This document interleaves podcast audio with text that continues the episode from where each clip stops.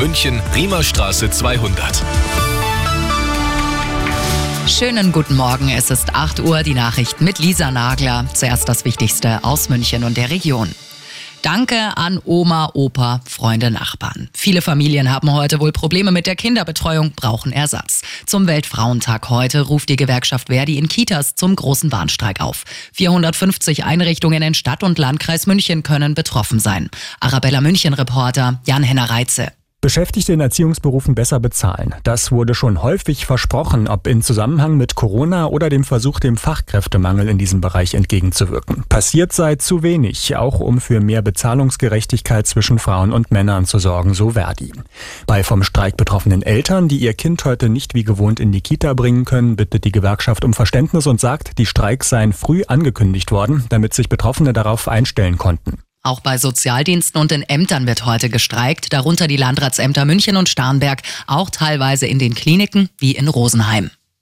Wer ist für die Explosionen an den Nord Stream Pipelines vor einem knappen halben Jahr verantwortlich? Spuren führen offenbar jetzt zu einer pro-ukrainischen Gruppe, berichtet die ARD.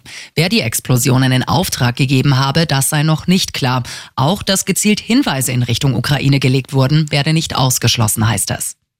Ernst wird's heute für den FC Bayern in der Champions League. Die Münchner empfangen Paris Saint-Germain daheim in der Allianz Arena. Das Hinspiel vor drei Wochen hatten die Bayern 1 zu 0 gewonnen. Raus aus der Champions League ist dagegen Borussia Dortmund nach einem 0 zu 2 gestern Abend in London beim FC Chelsea. Und das ist sonst noch los in München und der Region.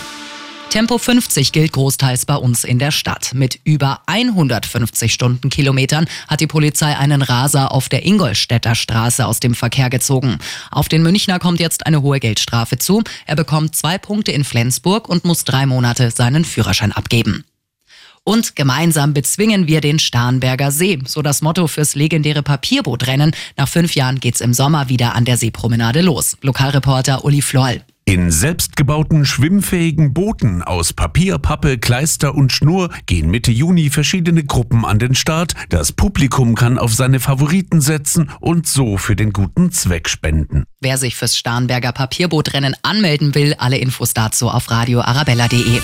Immer gut informiert, das Update für München und die Region wieder um halb neun und jetzt der zuverlässige Verkehrsservice mit dem Morgenhuber. Drei nach acht